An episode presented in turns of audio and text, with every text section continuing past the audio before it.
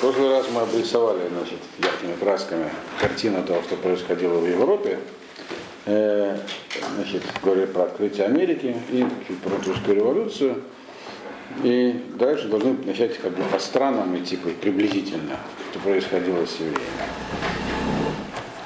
Значит, ясно, что э, всякие меры по эмансипации, освобождению евреев, они начались еще до того, как, как бы, перевороты произошли. Точно так же, как все эти изменения революционно, они зрели внутри самих обществ, это понятно, постепенно, потом только вылились в форму такого переворота революции. Так же все и с евреями происходило. Но на самом деле намного медленнее, чем общая либерализация общества шла а его либерализация в к евреям. Поэтому вот начнем мы с Пруссии. Пруссия сейчас не существует, да, было вообще много отдельных государств э, на территории Германии. Пруссия была одним из самых, самым крупным, стала в итоге. И вокруг нее Германия в итоге объединилась, но уже в 19 веке. Да? Э, столица Пруссии Берлин, это столица Германии. Э, ну, прусы, там, немцы, германская нация, она большая. Да? В ней были разные племена издревле, когда с римлянами воевали. В принципе, э, в Европе и Скандинавия тоже относится к германским племенам. Датчане всякие и прочие. Вот. Это просто разные германские. До, сегодняшнего дня, что это, это не годится. С сегодняшнего дня немцы друг к другу не относятся как к немцам, так, немец к немцу. У них там, например, саксонцев считают э, за, за низшую расу, там, они себя воспитанные такие там и прочее. И так далее. Да много чего. Баварцы считают себя, конечно, вот, они круче всех в культурном смысле. Ну, а прусаки всегда славились своими военными традициями Пруссия. Потому они потому Германию объединили. Но не только военными. Там был э, такой король, Фридрих II его звали. Вот, великий. Его отец был, он назывался король солдат, а он назывался король философ. Мы говорим про 18 век. Да. Фридрих II, э, он правил с 1740 по 86, по-моему, да? Да, 86. Вот. Он, конечно, был философом, но э, к евреям он его отец относились неоднозначно. Но он был вообще либералом, музыкантом, писателем. И что такое не делал. Баха он переселил в Берлин, и Сан-Суси построил. В общем, он был такой очень передовой, скажем так. Э, но евреев, тем не менее, хотя он декларативно провозглашал, при нем Германия была католической страной, особенно Пруссия. При нем построил большой католический собор. Он вообще декларировал, что вероисповедание не важно, говорит, если бы главное, чтобы человек был хороший, главное послушный. Даже он сказал, он такую фразу приписывает, если к нам хотят приехать турки, и другие мусульмане, мы им построим мечети, чтобы они в них молились. Сейчас можно сказать, как в воду глядел. Вот. Кстати, шутки шутками, но возможно такая терпимость немцев на первом этапе по отношению именно к мусульманам, именно к туркам, она ему частично объясняет, что он один из трех главных героев национальной Германии до сегодняшнего дня. Да, признанный, да. Он считает, что он очень много. Он, он, кроме того, еще был неплохим полководцем, по крайней мере, умел воевать и сильно расширил территорию Германии, да, чуть не больше, чем его отец, который был солдат. Вот. Короче говоря, все это хорошо, значит, но при нем, значит, чтобы вы понимали, с еврейской точки зрения, это все происходило во времена Виленского Гавана, так скажем, при жизни Виленского Гавана. Значит, э, э, и ну, нас, нас сейчас интересует другой индивидуум. Нас интересует Моше Мендельсон, такой человек. Шон Мендельсон, ну, история, Раф Головандец пишет, она, мы знаем, нас в школе учили, что она развивается по объективным законам, и неважно, там будет личность какая, не будет, все равно все, что должно, произойдет. У нас, как у евреев, несколько другой взгляд на историю. Историю управляет Всевышний, и когда нужно, он посылает тех, кого, тех, через кого он эту историю будет э, вершить и менять. Все равно на исторической сцене действуют люди – они некие такие слепые силы. И таких примеров бесчисленное множество, что если бы не конкретный человек, то могло бы все пойти по-другому. Нам достаточно далеко ходить. Если бы не Сталин, то тут бы все по-другому было бы. Трудно себе представить, как бы, личность сильно повлияла на все это, что здесь происходило. Можно сказать, что все равно бы там к тому же пришли бы, но разница плюс-минус 100 миллионов человек живущих, это, конечно, небольшая разница.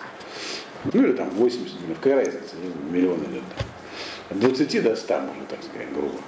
Вот и к еврейской истории то же самое относится, нам Ашем посылает, когда нужно лидеров в когда мы не заслуживаем нету, и называется это Дор Том, поколение сирота.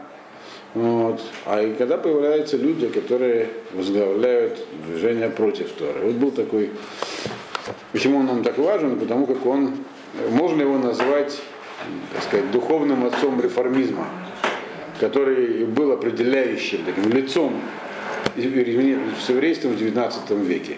А он жил сам в 18 веке. Умер он, э, по-моему, тоже в 86 году, э, Мендельсон, да. То есть не, не дожив немного до французской революции и до того, как все, все идеи, которыми он все время занимался, они завоевали себе место под солнцем. Э, э, ему он нам важен, мы сейчас увидим. Он действительно, он был сам человек непростой.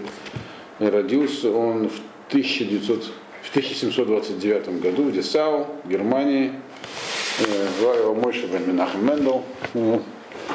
Соответственно, он был поэтому Мендельсоном стал. Был вундеркиндом и очень много учился, занимался, поэтому у него была спина кривая, все время сидел читал, у меня был сколиоз. Серьезно, да. А. Ну, вундеркинд. Интересно, что до 9 лет до него э, Вильна не так далеко от Деса, относительно, на самом деле не Вильна, там, в Литве родился другой ребенок, тоже был вундеркинд, Вилинский Гаон. Нет, 9 лет разницы, Вилинский Гаон был на 9 лет старше. И, и пережил его. Вот. И который как бы Мендельсона, да, Вилинский Гаон, э, который боролся всю жизнь с тем, что он называл немецкой скалой немецким просвещением, то есть которое собой этот самый э, Мендельсон не олицетворял. Тоже был вундеркинд. Немецкий Гаон действовал с такими способностями необычайными. Они там. были против игрушки, да? На самом деле это не, не, нельзя сказать, что так уж прямо они были с самого начала против, потому что э, я не думаю, что Вильский Гаон конкретно против Мендельсона вообще как выступал, может, даже не знал его существования. Вот. Э, тот знал. Вилинский Гаона знали все-таки тогда уже почти все. Но даже если он для него это что называлось, явление называлось немецкое, немецкое просвещение, берлинское, это самое, берлинское, наверное, называло Неспроста. Как я уже сказал, благодаря Фредериху II Берлин в тот момент был даже в чем-то более прогрессивным, чем Париж. Кстати, он себе привозил и французских философов-просветителей тоже, Фредерик II. Чуть не там Вольтера, по-моему, приглашал к себе. А? Вольтер жил у него, да. Вот. Так что, значит, да, надо сказать, что прав особых евреям он, тем не менее, не предоставил. Еврей, но он вел чисто немецким педантизмом в Пруссии было законодательство о евреях. Евреи делились на несколько категорий. Там были защищаемые, терпимые. Защищаемые были там трех категорий. Э, э, ординарные, экстраординарные, там всякие. То есть у каждого были свои права, что было расписано. Но в целом были специальные налоги для евреев. Во время Семилетней войны, естественно, которую он вел довольно успешно в итоге, хотя, конечно, поначалу не очень. Вот, э, по-моему, Пруссия так в итоге и победила, и победила, в общем. Так можно сказать. Там не было четкой такой победы, но по очкам, по крайней мере. Да. Короче говоря, он очень да, во время войны роль евреев возрастает в финансовой сфере, в сфере поставок, нам тоже всякие там удалось вырвать права.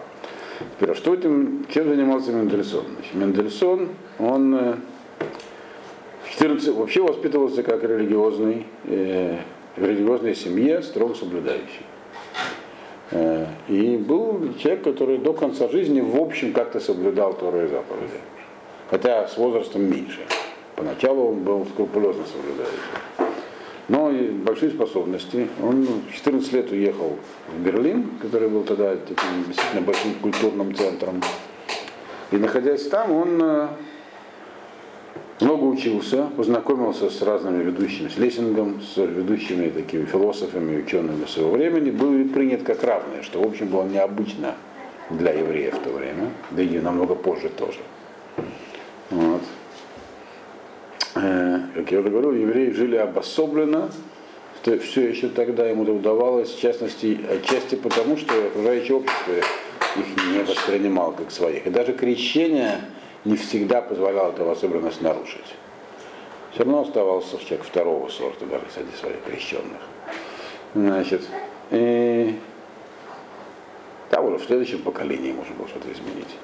Так вот, он, э, как я сказал, получил природную известность. Он стал публиковаться в возрасте 30 там, с чем-то лет.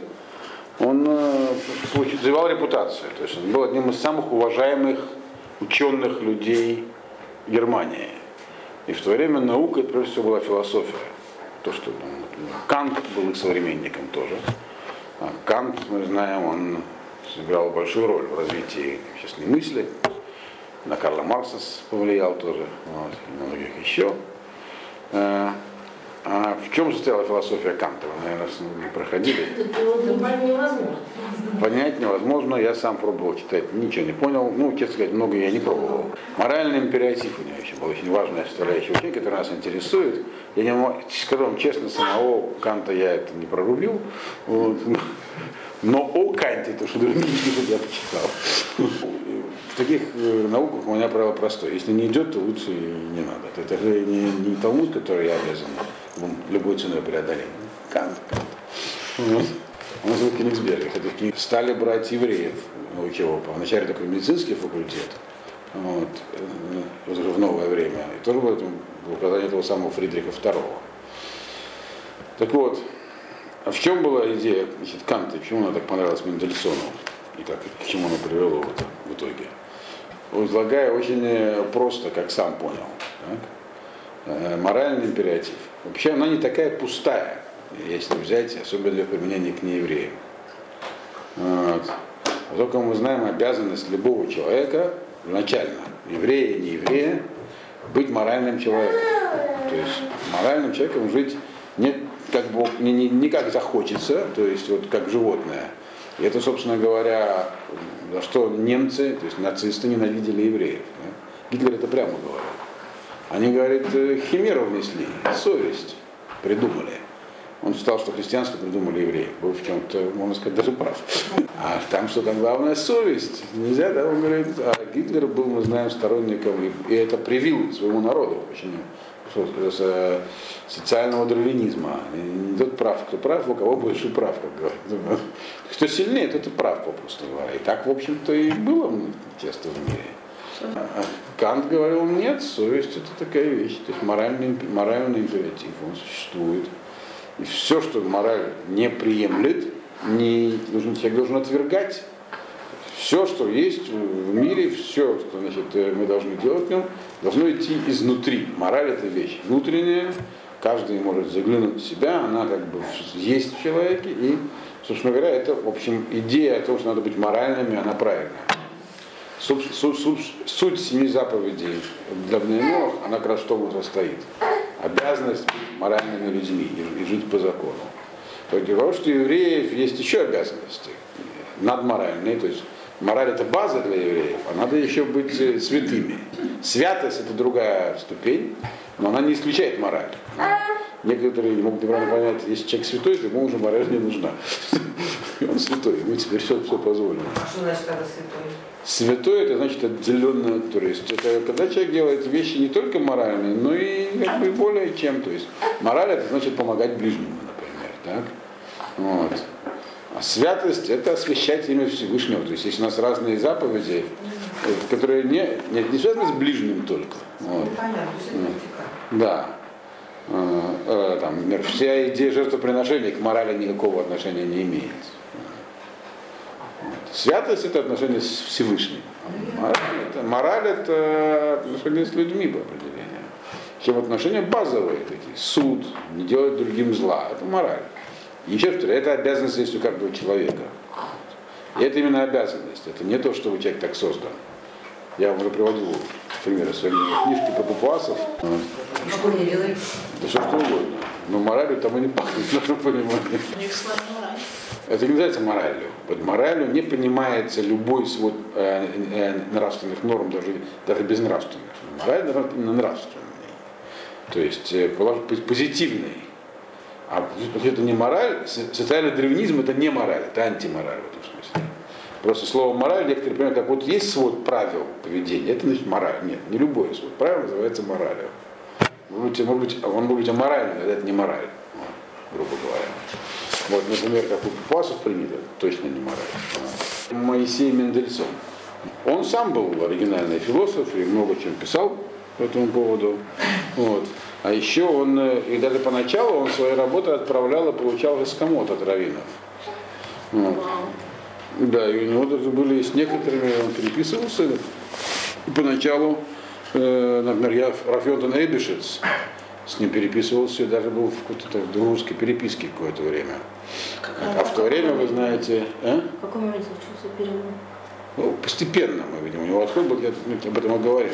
Афион Тенебишец, если вы знаете, в то время как раз еврейский немецкий мир параллельно это тоже важное. То есть на фоне, что происходит в еврейском мире немецком, происходила драка. Жуткая. То есть, да, между Рафионтоном, даже не им самим, между последователем Рафионтона Эбишица и последователем Рафьякова Эмдена, а, Явица, сына Хахама Цви. То есть до доходило до драк натуральных. Вот, значит, а драка это была основана на том, и, кстати, многие считают, что вот этот как раз конфликт в 18 э, веке, который произошел, он положил начало вот тому, что процесс, который происходил с немецким еврейством, в итоге, так сказать, вылилась катастрофа, которая оттуда пошла, потому что а конфликт был, э, он был основан на том, что во времена до этого, мы знаем, еще в 17 веке было движение э, Шапта Цви, я вам про него рассказывал Да? И после него очень осторожно относились еврейские общины, особенно те, кто затронул это движение, к, ко всяким мистическим штучкам. А Рафаэл Тонебишец, который был очень крупным раввином, он э, писал камень. Камеи это такие амулеты, грубо говоря. Амулеты камеи. Такие куски пергамента, которые там вот. И его Раф э, Эмден, э, Явец, по сокращению, Яков Бенцви, э, тоже крупнейший раввин. То есть нам сегодняшнего дня мы пользуемся их, тем, что они написали, их псаками. Он обвинил его в том, что эти камеи имеют отношение к событианству. И началось дальше. Чему? К событианству. Последовательно шаптает цвет, то есть мистические такие. Дальше были взаимные отлучения, борьба, в общем, много чего было в синагогах, люди делились на их сторонников. Они еще между собой спорили, а их там сторонники уже вели себя самым разным образом. Это вообще просто... А, можно вопрос, а что имеешь мистическими штучками? Это типа есть, что такое сигула? Это вещь, которая может помочь человеку трансцендентальным образом, то есть непрямым, мистическим. Вот. Значит, по поводу камней до сегодняшнего дня есть э, разные мнения, но ну, сейчас не входит в нашу задачу этим заниматься. Ясно только одно, что Рафион Туневич списал правильные камни. Вот, а Рафиаков Эндом был с этим не согласен. Еще отчасти потому, что его отец, как он из Амстердама, много при его жизни была, борьба с этими самыми, с, э, с абатианами. То есть они через это все прошли, и это был страшный удар по еврейскому народу, э, этот самый Шаптайцви. Вот. И, и вот это происходило как раз в это все время. То есть был раздрай такой. Естественно, молодежь, вот это, когда старшее поколение занято э, разборами, кто прав, кто нет. Вообще разборы в еврейских общинах нормальная вещь. Всегда есть э, недовольный, всегда есть раввин, кто-то недоволен, доволен, есть другой раввин. Это все стандартная ситуация. Но она и много раз случалась, и будет случаться в еврейской истории, что порядок есть только на кладбище идеальный. Вот. В целом народ живой, поэтому споры неизбежны. Но они, когда переходят, когда они перехлестывают за границы дозволен, то есть доходят до, как мир был в начале 19 века в России, до взаимных доносов к властям, или до там, выкидывания друг друга и объявления херемов, это уже, так сказать, это разрушает, написано Махлоки, Рег и Ладим. Спор убивает детей. Такой. Есть молодое поколение, конечно, уже ему не интересно ходить в такую синагогу, и непонятно, что происходит. Вот. Соответственно, э, целое поколение может выпасть из обихода. То есть на фоне вот этой самой вот э, деятельности, это то, что в еврейском мире протекала деятельность этого самого Мойза Маша Мендельсона. Вот он, он был в переписке с Афионтом Эбишицем, э, и происходило с ним самим происходили всякие интересные метаморфозы. Он перевел э, Танах на немецкий язык, написал комментарий к нему, перевод. Я назвал, назвал его. И, значит, так получилось, что сам он стал, как я уже сказал, из его вот, учения, из того, что он писал, вырос э, реформизм. Поэтому не случайно, что реформированный иудаизм появился впервые не во Франции, откуда пришла свобода в Европу, а именно в Германии. Во многом благодаря деятельности этого самого Мендельсона. И мы знаем, что конец европейского еврейства пришел из Германии. Вот, то есть это все не случайные, так сказать, вещи. Так что э, вы должны понимать, что сегодня нет европейского еврейства, сегодня фактически, ну, его нету. То есть то, что есть сегодня, есть община во Франции, в Англии, это не как бы по сравнению с тем, что было, это как бы не считаю, что нет. Хотя будем пренебрегать, конечно, что есть. Так вот, значит, интересно, что сам он э, дождался, дожил до того, да, его внуки уже были, э, уже крестились. То есть он, а его комментарии к Танаху можно читать или это считается? Нет, я думаю, что нельзя. Да их, я думаю, сейчас трудно найти где-нибудь на русском языке. А по-немецки вряд ли у тебя желание большое читать. Вот. Хотя их впоследствии переводили, конечно, на русский в 19 веке. Э, и они сейчас не очень-то нам интересны даже будут. Они покажутся нам наивными, если будем читать. Почему, я сейчас объясню. В чем была вообще главная идея в том, что касается еврейства?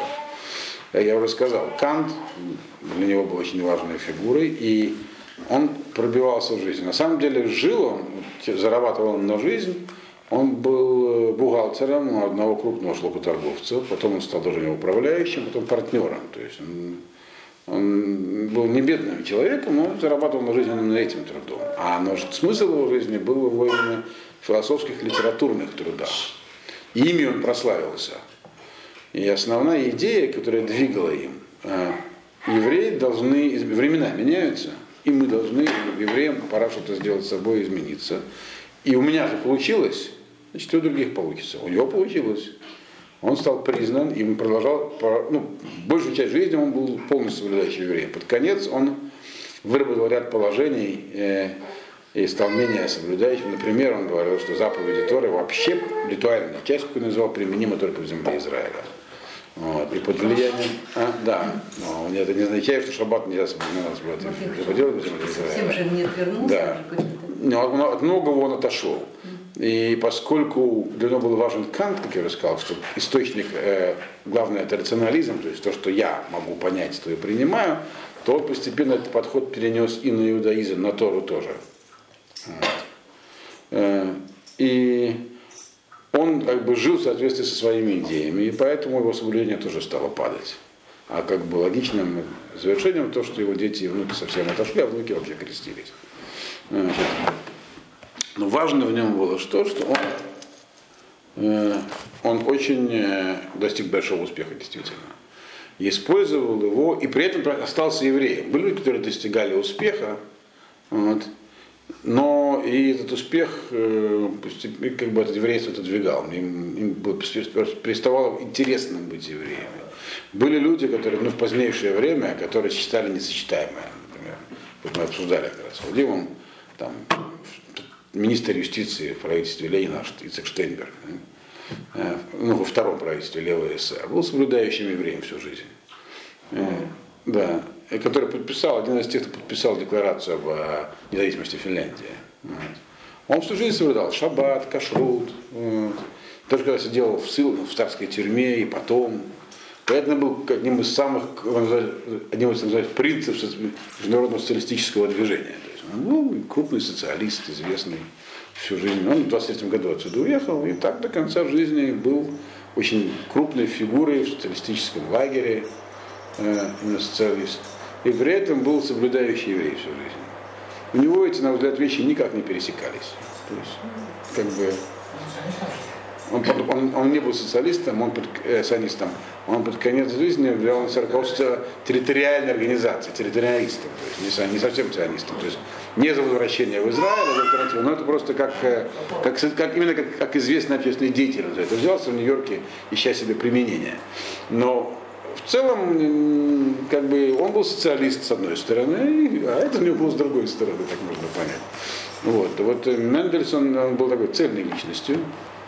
То, что э, он открывал для себя разумом, он это в жизни проводил, и поэтому очень много занимался. Он был на самом деле первым еврейским, ну если убрать Филона Александрийского из истории, в новое время он был первым, так сказать, еврейским апологетом.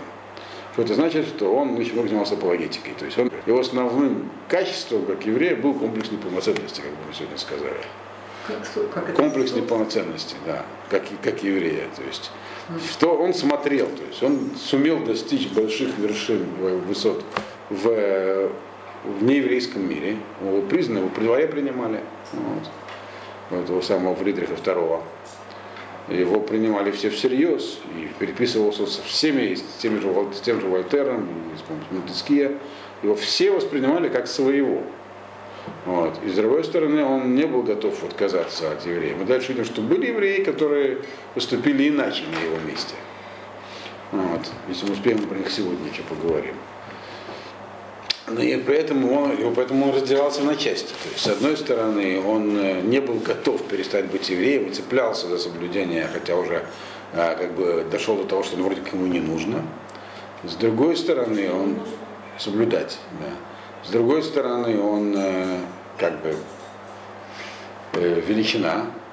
И поэтому он очень много писал на такие темы, как бы, что ну, евреи тоже люди. Пытаясь, э, этим занимались только в древнем мире до него. Вот Иосиф Флавий этим занимался, Филон Александрийский, там, Э, значит, а он в новое время, и до, потом много сотен лет евреям не, не было необходимости этим заниматься. Евреи жили сами по себе в замкнутом обществе. А теперь вот есть выход. Новое время дает возможность выйти. Ну как выйти, значит?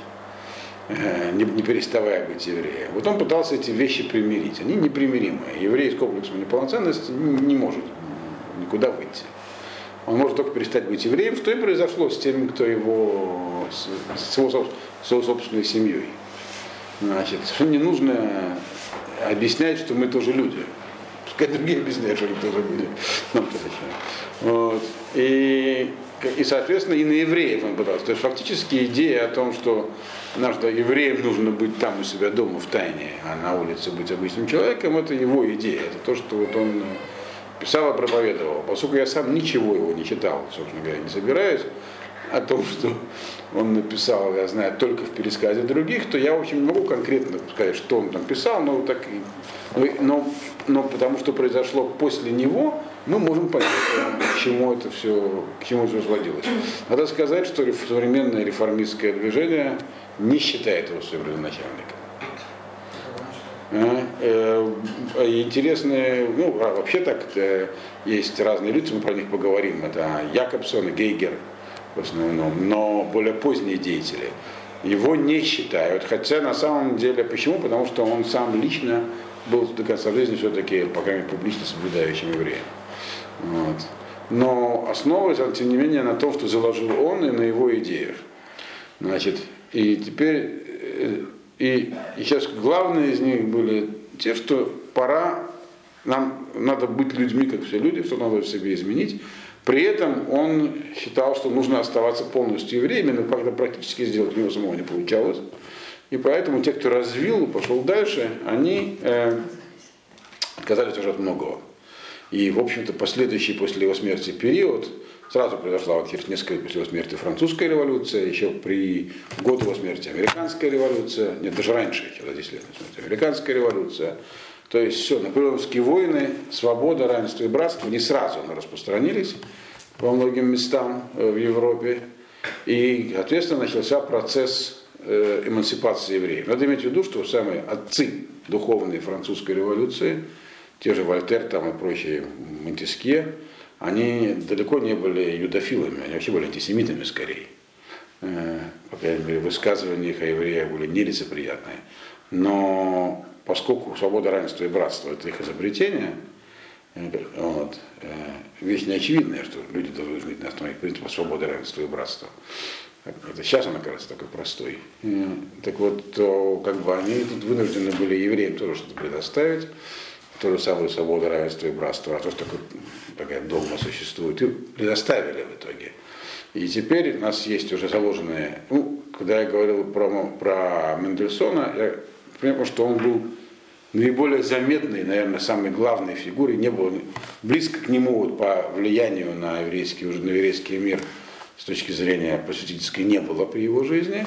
Вот. И э, как ему ответят, э, как на это ответит Равинская, так сказать, об этом говорим позже, а сегодня мы еще так упомянем, ну, коротко под конец, какие были альтернативы. Значит, вот произошла эмансипация. В Пруссии, есть такой Моисей Мендельсон, который развивает идею о том, что любой еврей может стать вровень с, понимаете, с культурой. Главное это культура для него. Вот. Он был человеком культурным, евреев он видел а, отсутствие культуры общей, которая называлась культурой. И главная задача это подтянуть евреев на общекультурный уровень. Если при этом что-то потеряется, неважно. У него же у самого получилось не растерять многое, по крайней мере. Значит, это возможно. Э, как бы он полностью отрицал то, что, в общем, евреи не должны быть э, э, культура Исава. Это не наша культура, у нас есть своя, в которой мы в рамках которой мы живем. При этом были определенные кризисные явления в, в еврействе в самом действительно. Только рецептом для их излечения все-таки была не культурная революция. Про один из кризисов я вам рассказал, вот, про Яков Эбишцем, который, правда, в Восточной Европе большого влияния не, не оказал на нее, но на западную еврейскую оказал. Значит, и вот наступают новые времена, армия Наполеона всюду разносит свободу, равенство, братство, Пруссия сокращена, э, многие вещи изменились в мире. И вот, э, в принципе, евреев появилась возможность выйти из гетто, что называется. Гетто больше нет. Все, практически, например, в Западной Европе гетто больше нет. Они все упразднены. И отличительные знаки на одежде упразднены. Я вам как-то рассказывал, что когда Наполеон пришел в Анкону, э, в Италии, когда первая итальянская компания его да, собственно, одна не была итальянская компания, его там встречали местные жители, и он видел, что ряд людей там с какими-то странными в главных уборах и знаками на одежде. Кто это? Он сказал, что это вот евреи, это их такой знак. Э, чтобы они там в гетто вовремя выходили перед э, когда закрытием ворот не оставались в городе. Он ну, первым делом он празднил и и все эти самые знаки. Но об этом в лекции про Наполеона, которую я уже читал, один раз она есть. Вот. Так вот, в принципе, у евреев возникли ряд, возник ряд возможностей. Самая первая и простая – это крещение. Вот. И оно всегда было опцией, только сейчас оно стало более даже, может быть, привлекательной опцией, поскольку сейчас действительно оно могло дать уже не мнимое, а во многих случаях реальное равенство. Э, и мы, есть ряд выкрестов, которые действительно это подтверждают. Самый известный из них и самый умеренный, наверное, вы слышали про него, лорд Биконсфильд, Дизраэли. Вот. Человек, который сформировал английскую империю во многом викторианской, викторианской эпохи. Премьер-министр Англии. Да? Крестился, еще его отец крестился. Отец его крестился за жутким треском и скандалом, вот, обругав вообще все, что можно. Вот. Сначала там было положено, э, то есть э, он должен был быть в английской еврейской общине, они, понятно, по фамилии они были восточными евреями сефардскими. В английской еврейской общине каждый год назначался новый парнас, то есть кто-то из богатых людей, который должен был следить за материальными делами общины. Должность, связанная с расходами. Когда настала его очередь, он отказался. Когда настаивали, он сказал, ах так, я крещусь. Крестился, и там сказал всяких вещей, наговорил, типа там, что весь Талмуд это вообще пустая трата времени. За 10 веков даже 10, даже 10 выдающихся евреев не наберется, даже одной реке считать и так далее. Сын его стал премьер-министром, одним из, э, вы посмотрите на, хотя бы даже на размер его памятника там, перед Вестминстерским аббатством, парламентом Лондоне, то есть его очень уважают в Англии до сих пор. Он был крещенный еврей и никогда не скрывал этого. Он это подчеркивал, и даже я-то как-то этим гордился. Там известна его сентенция, когда там в парламенте его встречали криками «старье берем», вот, намекая на то, что евреи были старьевщиками. Это его фраза. Когда, когда говорят, мои, ваши предки еще сидели в шкурах на деревьях, мои уже написали псалмы Давида. Значит, И это было воспринято в Англии, надо сказать, нормально, то есть никто не обиделся. Англичане такой они. Вот. Значит, там даже антисемитизм особый такой, не такой, как везде. Э, не такой злобный, я бы сказал. Значит, э, так вот. Э, и вот он человек, который получил не только полные права, при этом м, ну, в культурном смысле мире Генрих Хейне, Генрих Гейне, слышали, наверное, такой немецкий поэт, который провел почти всю жизнь в изгнании в Париже, он был евреем тоже, крещенным. Он к своему крещению сам относился как в вынужденной мере, всячески это говорил, но к тому, что он еврей, относился еще хуже. Говорит, Вот такое несчастье. Вот ты родился евреем. Ну, да есть говорит, неприятности в жизни. Одна из них, что ты родился евреем. Вот. Значит, э, а? Маркс это третий. Генрих Гейне, он второй, все-таки культура. До сегодняшнего дня в немецкой литературе без него ничего не обходится, как бы. Так. Ну, конечно, понятно, при Гитлере вычеркнули временные из всех учебников, потом снова вписали. Вот. Я небольшой поклонник немецкой литературы вообще, Генриха Гейне в частности, но опять же это не так важно. Важно, что он никто, не, никто даже не сомневался, что он еврей, и к нему, в общем, его дом, он несколько приезжал каждый культурный немец, стал своим долгом его там посетить, кто что себя представлял. Человек, который достиг тоже самых больших верхов, верхов, он крестился.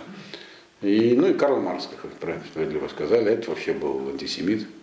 И Дизраэль относился к евреям с симпатией, Генри Гейна никак, в общем, так. Он считал таким несчастьем, ну что делать? типа, да. А Карл Маркс был активным антисемитом, на мой взгляд. Да. Да. Потом он уже шел дальше, да. Потом он стал Ну, глобально. Да. Вот.